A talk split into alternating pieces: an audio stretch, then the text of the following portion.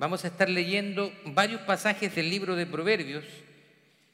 El sermón de hoy lleva por título Mayordomos del buen trabajo. Mayordomos del buen trabajo. Así que vamos hoy día a hablar acerca de eso. Vamos a hablar acerca del trabajo y vamos a dar algunos principios bíblicos que nos da el Señor en su palabra acerca del trabajo. Dice así Proverbios capítulo 10, versos 4 al 7. La mano negligente empobrece, mas la mano de los diligentes enriquece. El que recoge en el verano es hombre entendido, el que duerme en el tiempo de la siega es hijo que avergüenza. Hay bendiciones sobre la cabeza del justo, pero violencia cubrirá la boca de los impíos y la memoria del justo será bendita, mas el nombre de los impíos se pudrirá. Ahora vamos a pasar a Proverbios capítulo 12, verso 11. Proverbios capítulo 12, verso 11 dice, el que labra su tierra se saciará de pan, mas el que sigue a los vagabundos es falto de entendimiento. Ahora Dele vuelta a la página, Proverbios capítulo 13, verso 11. Las riquezas de vanidad disminuirán, pero el que recoge con mano laboriosa, o sea, con mano trabajadora, las aumenta. Y por último, Proverbios capítulo 14, verso 23. Dice así, en toda labor hay fruto, más las vanas palabras de los labios empobrecen. Y para finalizar, quiero leer Génesis capítulo 2, verso 15, que dice, tomó pues Jehová al hombre y lo puso en el huerto del Edén para que labrara y lo guardase. Tome asiento, por favor. Primero que todo, quiero darle la bienvenida a cada uno de ustedes, a los que se encuentran por primera vez en nuestra iglesia Steamtown Church en español. Mi nombre es Marcelo Castro y yo soy uno de los pastores acá en la iglesia. Cuando nosotros usamos un vocabulario, a veces como iglesia, cuando tenemos, estamos eh, moviéndonos en un ambiente religioso, tendemos a utilizar un vocabulario y muchas veces usamos el término secular. No sé si usted ha escuchado el término secular. Yo creo que todos lo hemos usado en alguna vez.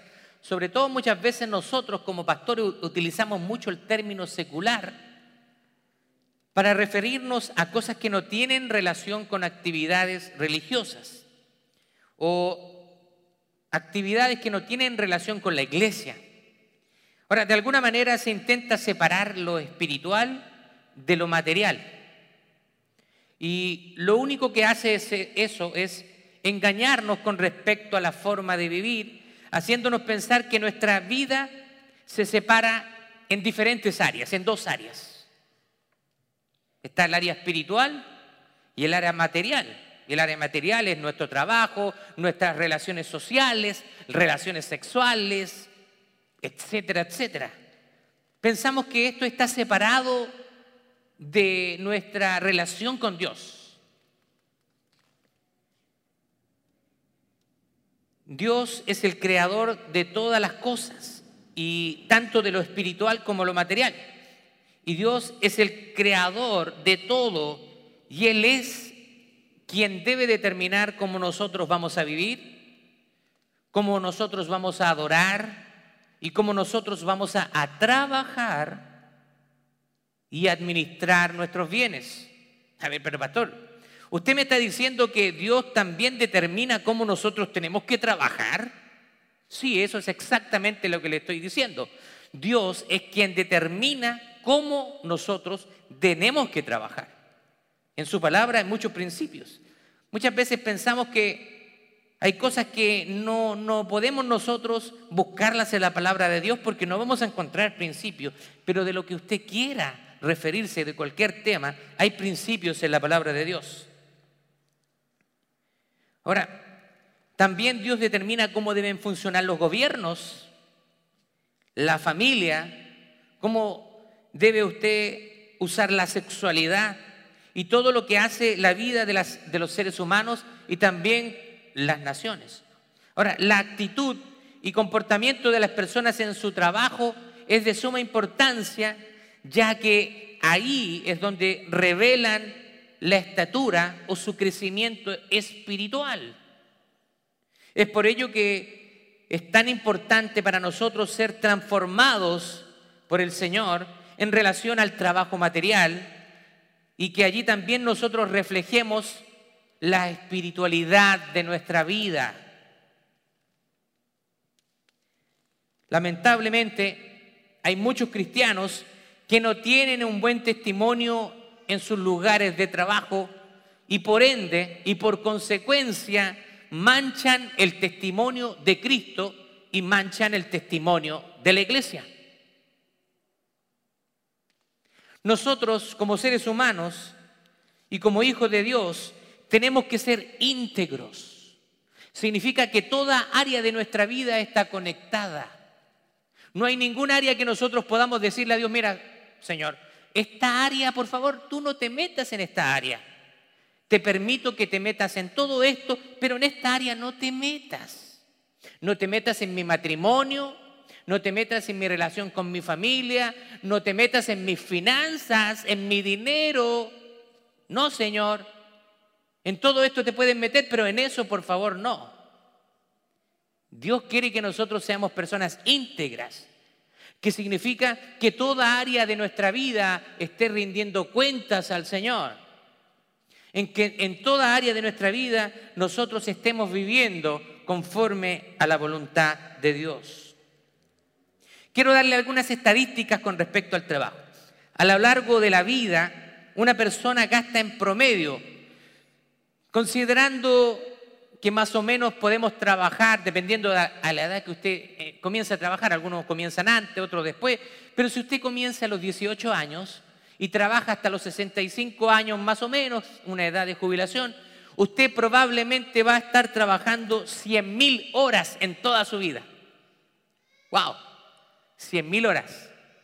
Imagínese que pudiéramos recibir nuestro pago adelantado. ¿Cuánto usted gana por hora? Imagínese que le pagaran 100 mil horas al tiro, todo. Wow. Bueno, pero el empleo trae consigo también un cierto grado de insatisfacción, lo que se refleja con frecuencia que las personas se cambian de trabajo. Hubo una investigación que se realizó y descubrió que en promedio un hombre se cambia de empleo cada cuatro años y medio. Esto es más o menos, o sea, en generalidades. Y la mujer se cambia cada tres años. Ahora, los que hemos tenido diferentes tipos de trabajo, usted no me puede negar que nosotros pasamos por temporadas. Usted está sin trabajo, usted está desesperado, y eh, está buscando por un trabajo y cuando usted lo encuentra, gracias Señor, y usted está contento el primer día de trabajo, todo bonito, llega a la casa, ¿cómo te fue mi hermano? Me fue súper bien, ¿no? Todo es buena onda en el trabajo, me trataron súper bien, pero pasan los días y ya después la cosa va cambiando, usted se da cuenta que el jefe no era tan, simpático como, como, como lo fue en la entrevista de trabajo, sus compañeros son buenos para andar hablando de usted por atrás el jefe quiere darle más trabajo por la misma paga. Y ese trabajo que a usted lo hacía disfrutar y llegar gozoso y ahora como que usted dice, no me dan ni ganas de levantarme, no quiero ni siquiera ir a trabajar. ¿A quién le ha pasado eso? ¿A poco? Miren al hermano, bueno, a mí me pasó. A mí me pasó muchas veces trabajando en mi país natal, en Chile, diferentes trabajos, no, este trabajo es el que yo siempre estaba buscando. Y pero después de un tiempo como que ya nos hartamos de ese trabajo, nos cansamos de ese trabajo y pensamos, ya es tiempo de buscar otros rumbos.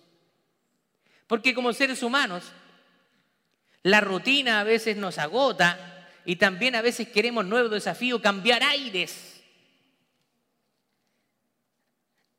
El aburrimiento, la falta de realización, los sueldos inadecuados y otras presiones contribuyen a ese descontento. Y esto se da en todo tipo de áreas. Hay médicos, empleados, vendedores, operarios de maquinaria, administradores, personas de todas las profesiones, todos han pasado por momentos de frustración, donde se sienten mal en su trabajo y no están recibiendo satisfacción en lo que hacen. Ahora, usted se preguntará, ¿y los pastores les pasará lo mismo? Los, que nos dedicamos 100% en el trabajo, ¿nos pasará lo mismo? Claro que somos seres humanos. También corre sangre por mis venas, así que hay momentos de frustración, aunque estamos sirviendo al Señor, también nos frustramos. Cuando vemos que el rebaño, que la iglesia que Dios nos ha puesto, no está caminando conforme a la voluntad de Dios. Eso nos frustra porque nosotros nos empeñamos y animamos al hermano, hermano, venga a la iglesia. Sí, pastor, el domingo estoy sin falta, pastor. Y llega el domingo y, voy, el hermano. Eso también nos frustra a nosotros. Cuando vemos que hay desobediencia a la palabra del Señor. Así que todo trabajo muchas veces nos va a dar sensaciones de frustración. Ahora,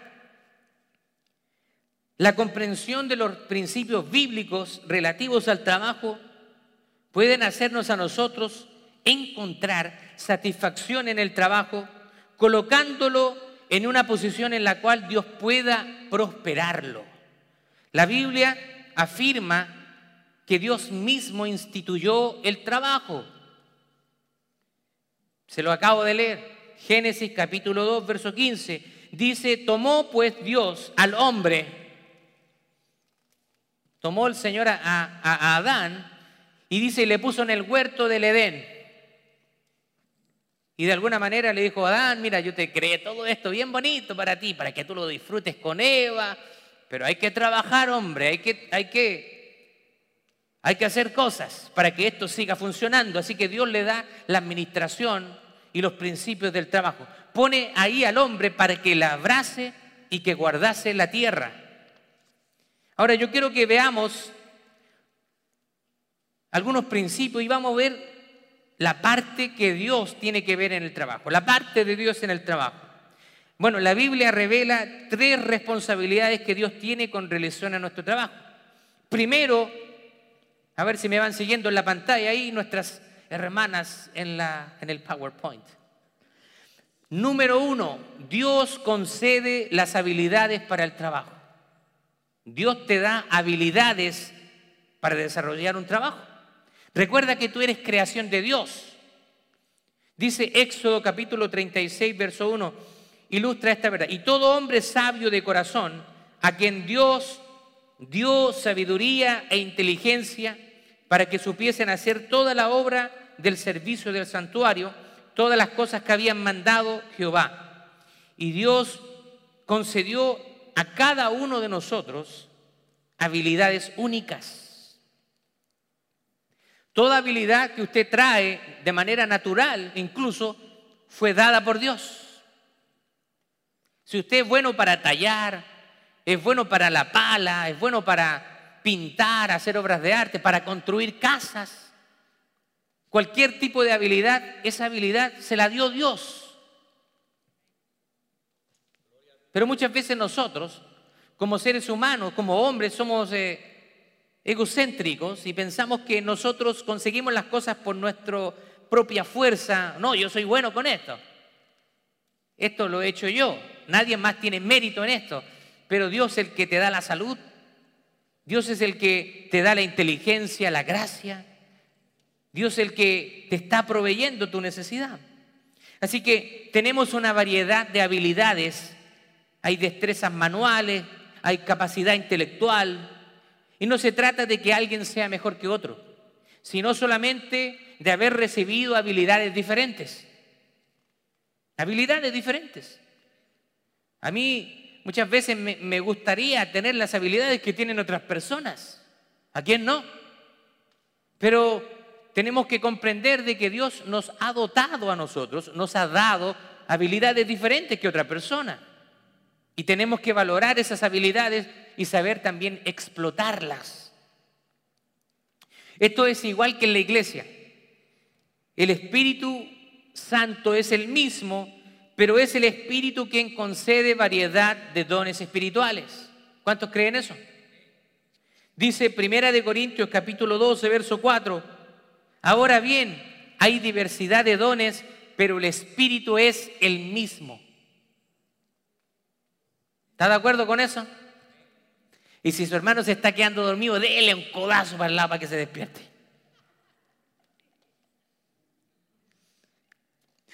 Número dos, segunda parte en que Dios tiene relación con el trabajo. Dice que Dios es el que concede el éxito.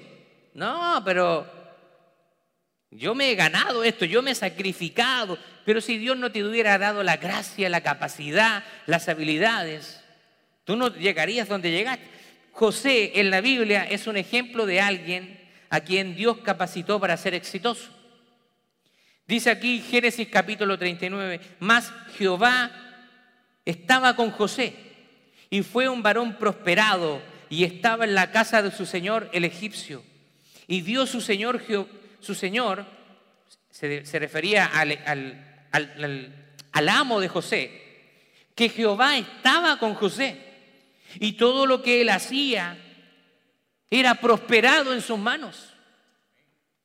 José había llegado a Egipto después de haber sido vendido como esclavo por sus hermanos y ahora Dios lo promueve, después de haber estado en la cárcel, lo promueve a ser el primer ministro de Egipto, el que iba a estar a cargo de administrar y organizar todo lo que estuviera en el reino de Faraón. Y Faraón le dice, mira, solamente yo en mi reino seré más grande que tú. En alguna, de una u otra manera le está diciendo, tú vas a ser mi mano derecha, el segundo a bordo eres tú. Pero como Faraón no tenía esa capacidad, le dijo, aunque yo soy mayor que tú, tú eres el que va a tomar las decisiones aquí, tú eres el bueno, Dios está contigo. Así que nosotros podemos ver de que Dios es quien concede el éxito en el trabajo. Dios estaba usando a José y lo usó y prosperó la obra de sus manos. Un hombre estratega, un hombre inteligente, un hombre que llegó a temprana edad en Egipto. ¿Sabe que cuando estaba leyendo estos pasajes me llamó mucho la atención que cuando los hermanos de José llegan a Egipto y hablan con, con José, él era su hermano, y José estaba hablando en lengua egipcia porque dice que había un traductor en medio de ellos. ¡Wow!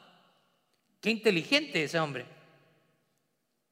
Así que cuando nosotros tenemos hijos bilingües, ellos tienen una capacidad adicional. Así que usted promueva el bilingüismo en sus hijos, que puedan también aprender el idioma de sus padres. Así que nosotros podemos ver que Dios concede el éxito a José. Él lo promueve y le da prosperidad en todas las decisiones que él toma. José está administrando todos los ingresos, los graneros, y él sabía que venían siete años de abundancia y siete años de escasez pero Dios le da la inteligencia para administrar y que durante los siete años de escasez no faltara el alimento en la tierra de Egipto. De hecho, muchas naciones fueron a buscar alimentos a la tierra de Egipto. Allá hay, allá hay abundancia, pero abundancia a raíz de la sabiduría de un hombre al cual Dios le dio la gracia. Tercer principio, tercera parte en que Dios tiene que ver con el trabajo, es que Dios controla las promociones. Salmo 75, 7 declara, porque ni de oriente ni de occidente, ni del desierto viene el ensalzamiento. O sea, el, que te levanten, que te honren, más Dios es el juez, a este abate y a aquel ensalza. O sea, Dios decide a quién exaltar, a quién humillar. Dios es el que promociona a las personas. Muchas personas piensan que es difícil creer esto. Ellos dejaron a Dios fuera de su trabajo y creen que solamente ellos son responsables por sus habilidades profesionales y por el control de su éxito. Una de las principales razones de estrés y frustración que las personas experimentan en sus empleos es la ausencia de comprensión de la parte de que Dios tiene que ver con su trabajo. Dios tiene que ver con tu trabajo. Dios quiere que en tu trabajo tú puedas ser un ejemplo. Bien, vamos a ver ahora la otra parte. Vamos a ver nuestra parte en el trabajo, nuestra responsabilidad en el trabajo. Y primero, en el trabajo nosotros tenemos que hacerlo con excelencia. ¿Qué significa excelencia? Significa bien hecho. Las escrituras revelan que en verdad estamos sirviendo a Dios con nuestro trabajo y no estamos sirviendo a nuestro jefe. Aunque terrenalmente nosotros servimos a un jefe, a un hombre, pero Dios ve más allá de eso y ve que tú le estás sirviendo a Él y quiere que tú lo hagas con excelencia. Dice Colosenses capítulo 2, versos 23 al 24, en traducción en lenguaje actual, dice, todo lo que ustedes hagan, háganlo de buena gana. Porque a veces hacemos las cosas de mala gana, ¿no? Cuando usted le dice a su hijo, hijo, ¿por qué no te vas a atender tu cama, a hacer tu piedra? Si al final me tengo que acostar igual, así que ¿para qué voy a hacer la cama? Y usted entra a la pieza de su hijo y se encuentra con calcetines, ropa interior, un snack por aquí, otra cosa por allá. Todo lo que hagan, dice, tenemos que hacerlo de buena gana. Como si estuviéramos sirviendo al Señor Jesucristo y no a la gente. Usted cuando esté trabajando, piense que usted está sirviendo al Señor y no a las personas. Y haga su trabajo con excelencia, de una manera bien hecha porque ya saben que Dios les dará en recompensa parte de la herencia que ha prometido a su pueblo. Recuerde que sirven a Cristo, que es su verdadero dueño. Usted es cristiano y usted tiene influencia, la gente lo está mirando y de hecho la gente quiere mirarlo, quiere mirarla. Ah. Así que ahora el hermanito Pepito la hermanita Pepita está yendo a la iglesia. Mm. Vamos a comenzar a observar su vida. Porque el diablo le encanta andar apuntando. Al diablo le encanta apuntar sus errores. Ellos pueden hacer uh, miles de errores, pero usted comete uno y se lo sacan en cara. ¿Sí o no? Ellos en el trabajo sacan la vuelta. Si, si le dieron 30 minutos, se toman 45, una hora el jefe se da vuelta, dejan de trabajar, se ponen a, hablar, pero usted basta con que haga una y usted van a hablar de usted, mire, chiva a la iglesia. No de qué hablar. Usted haga las cosas en su trabajo con excelencia, que nadie tenga que reprocharle nada. Sea un ejemplo para esas personas. Segundo principio que nos corresponde a nosotros, nuestra parte en el trabajo es que debemos reconocer para quién trabajamos. El reconocimiento de que estamos realmente trabajando para el Señor tiene implicaciones profundas. Si usted reconociera de que Cristo es su jefe, entonces trataría de usted ser más fiel en el trabajo. La pregunta importante que debe responder los días es, ¿para quién yo trabajo? La Biblia dice que usted trabaja para Cristo. Ahora, así como usted también le da importancia al trabajo, el trabajo es importante porque a través del trabajo nosotros traemos el sustento a nuestra familia. Y recuerde que en el trabajo usted está sirviendo al Señor, pero si usted sirve al Señor en el trabajo, no se olvide que usted también tiene que servir al Señor aquí en la iglesia. Si usted no llega tarde a su trabajo, ¿por qué llega tarde a la iglesia? No, pero es que en el trabajo se me acumulan tres puntos y me dan, me dan la patada, me despiden. Pero en la iglesia el pastor no me va a echar de la iglesia si llego tarde. ¿Es cierto? Pero da una mala imagen. haga las cosas con excelencia, llega a tiempo. No ande corriendo. Pueden haber excepciones, sí, todo un día podemos llegar tarde, pero cuando eso se hace rutina en su vida, hay algo que está funcionando mal. Levántese más temprano. También nuestra parte en el trabajo dice que tenemos que trabajar duro. La Biblia enseña que debemos trabajar duro y de manera diligente. Mire lo que dice Eclesiastés capítulo 9, verso 10. Todo lo que te viniere a la mano para hacer, hazlo según tus fuerzas. Ahora,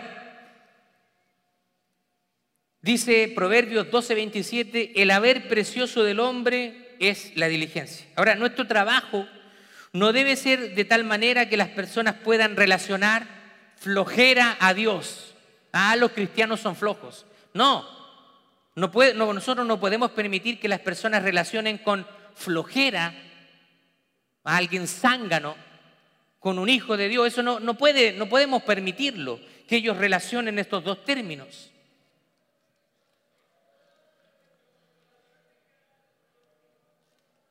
Ahora también, si usted tiene una tendencia a ser trabajólico, o como se dice en inglés, workaholic, adicto al trabajo, tenga cuidado de no olvidarse de las prioridades en la vida, porque también hay balance. Usted ahora puede pasar al otro extremo de ser alguien que va a estar trabajando de lunes a domingo, todos los días, y se va a olvidar de Dios. Ese es el otro extremo. Estábamos recién conversando con nuestro hermano Ismael y él me decía, yo podría trabajar el domingo. De hecho, constantemente en mi trabajo me lo dicen. Y hablemos las cosas como son, el domingo lo pagan bastante bien, porque es un día que está en rojo en el calendario, así que si le pagan 15 la hora en día de semana, el domingo se lo van a pagar a 25, a 30. ¿Y por qué se lo están pagando más? Tiene una razón de ser que le paguen más, porque ellos saben de que el domingo es un día de descanso universal. Por eso le están pagando más dinero. Ahora, mucha gente, como les decía yo, se va al otro extremo, se afana en el trabajo y descuidan su relación con Dios. Llegamos a Estados Unidos y aquí es un país donde fluye la leche, la miel y los dólares. ¿Sí o no? Sí. Porque si en su país de procedencia usted ganaba un poco de dinero, 200, 300 dólares al mes, los países de América Latina que tienen los sueldos más altos son alrededor de 400 dólares por mes. Y usted viene a los Estados Unidos y ahora gana mucho más. Allá andaba a, a patita caminando para ir a trabajar en bicicleta y ahora, ahora salió con la troca. Salió con tremenda troca ahora. Claro, no, pues si estoy en Estados, en Estados Unidos, estoy en United States of America. Así que ahora si yo andaba en bicicleta, ahora, ahora no, yo tengo que andar en troca. Y se compra la tremenda troca. Si usted puede hacerlo, hágalo. Yo no le estoy diciendo que sea algo malo. Pero mm, lo que voy yo es el afán. Una excusa muy común para no congregarse, pastor, tengo que trabajar. Bueno, eso dígaselo al Señor, a ver si Él está de acuerdo con usted. Usted le ha preguntado al Señor, Señor, ¿tú estás de acuerdo que trabaje yo el domingo? ¿Estás de acuerdo, Señor?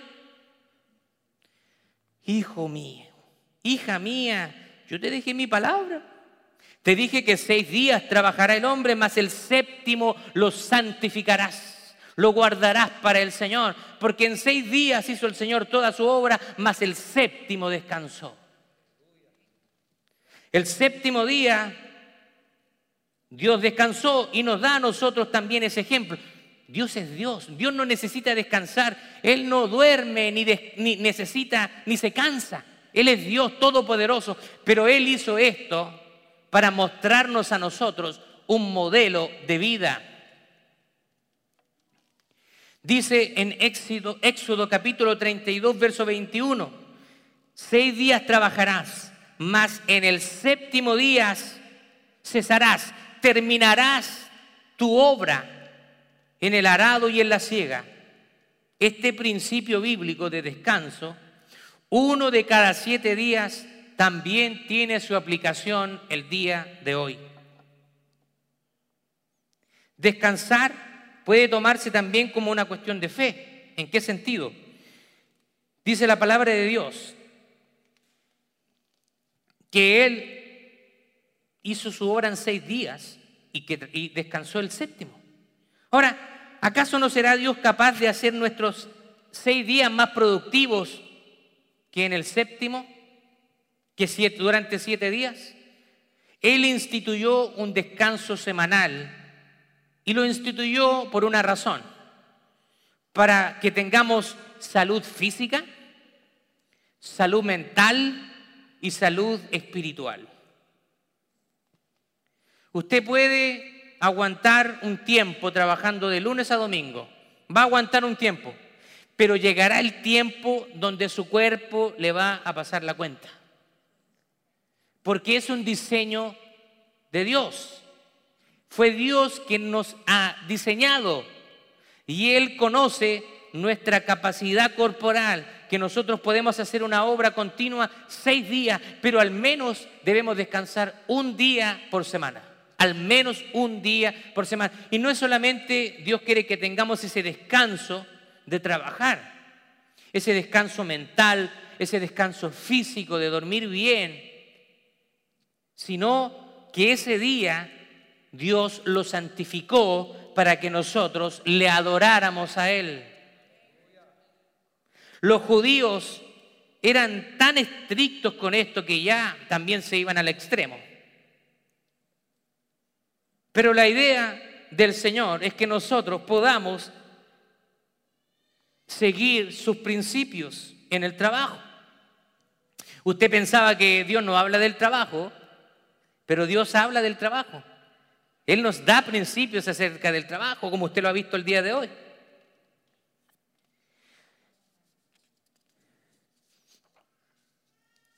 Bueno, ya quiero estar terminando.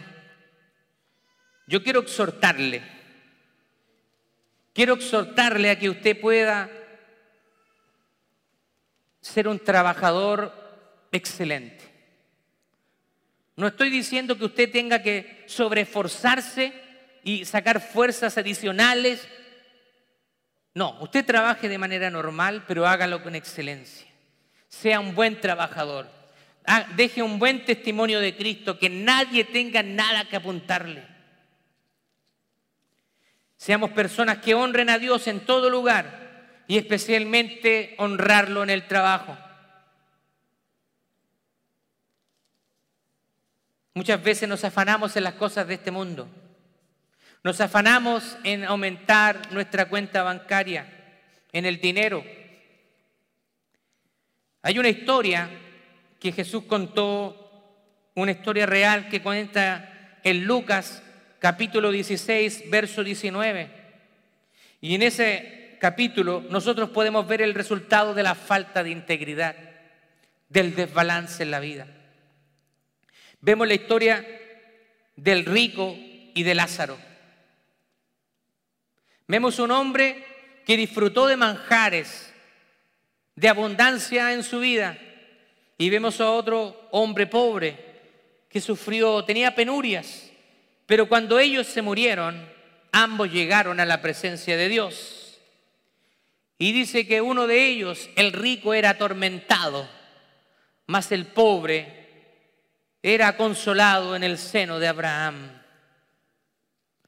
¿Dónde está usted creando tesoros? ¿Dónde está creando tesoros?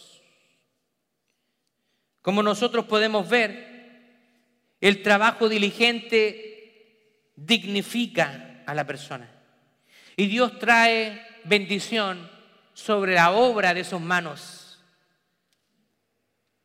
Cuando usted es diligente en el trabajo. Usted me podrá decir, pastor, pero usted habla sin ejemplo. Usted ¿No sabe lo que es eso? Sí lo sé. Ahora que yo estoy viviendo aquí en los Estados Unidos y soy parte de la iglesia Steamtown, usted me puede ver servir al Señor a tiempo completo. Estoy 100% dedicado a la obra, pero no siempre fue así.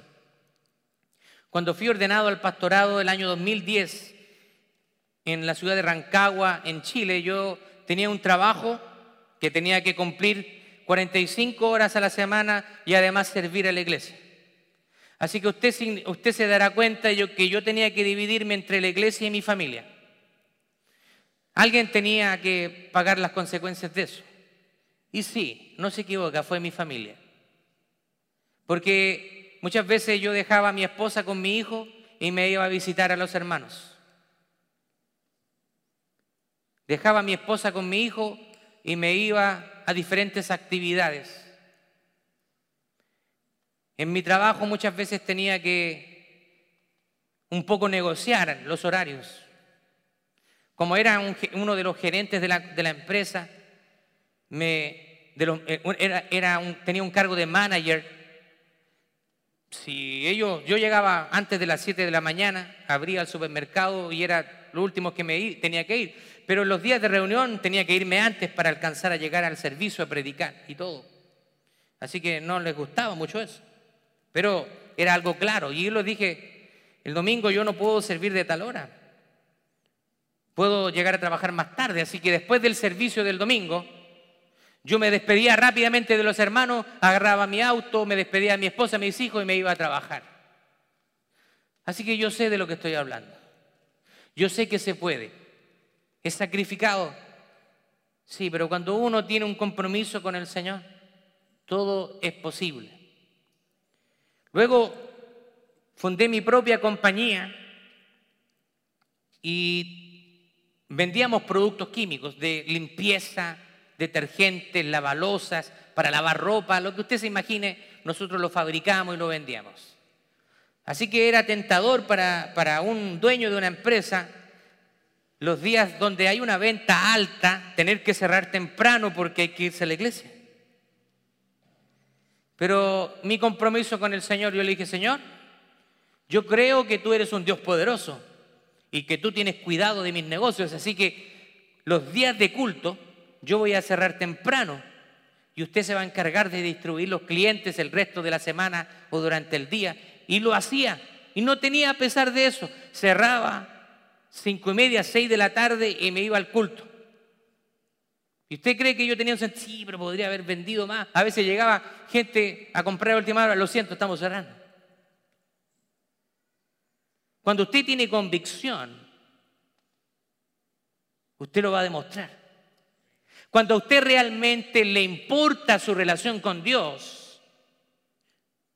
usted lo va a demostrar. No es tan solo poner bonitos versículos en Facebook, en Instagram, eso no se trata la vida cristiana. La vida cristiana se trata de vivir con principios. Podemos hablar muy lindo. Yo puedo hablar muy bonito acá. Pero realmente la gente va a conocerme cuando yo esté afuera. Usted puede aquí verse muy bonito, pero la gente va a conocer su cristianismo en su trabajo, en sus relaciones con su hogar en las relaciones matrimoniales, etcétera, etcétera. Seamos personas que honren a Dios en todo. Dios está preocupado de toda área de nuestra vida y eso incluye el trabajo. No se excuse más. Usted ya sabe lo que tiene que hacer. Ahora eso está en sus manos y el Señor le va a pedir cuentas por lo que usted haga o lo que no haga. La presencia de Dios nos acompaña a todo lugar y nuestra vida no debe tener separación de áreas entre lo sagrado y lo secular. Debemos mostrar integridad en toda manera de vivir. Así que honremos al Señor en nuestros trabajos, mostremos que somos luz y que hemos sido lavados y redimidos por la sangre de Cristo que nosotros podamos ahí estar en, nuestros trabajos como el empleado del mes. ¿Por qué no? Los cristianos tenemos que ser destacados en nuestras áreas. Si cualquier profesión que usted tenga, si usted es un albañil, si usted cocina, si usted es médico, enfermera, usted trabaja en, en una fábrica, cualquier cosa que usted haga, hágalo con excelencia y muestre que usted es un hijo de Dios. Por favor, póngase de pie.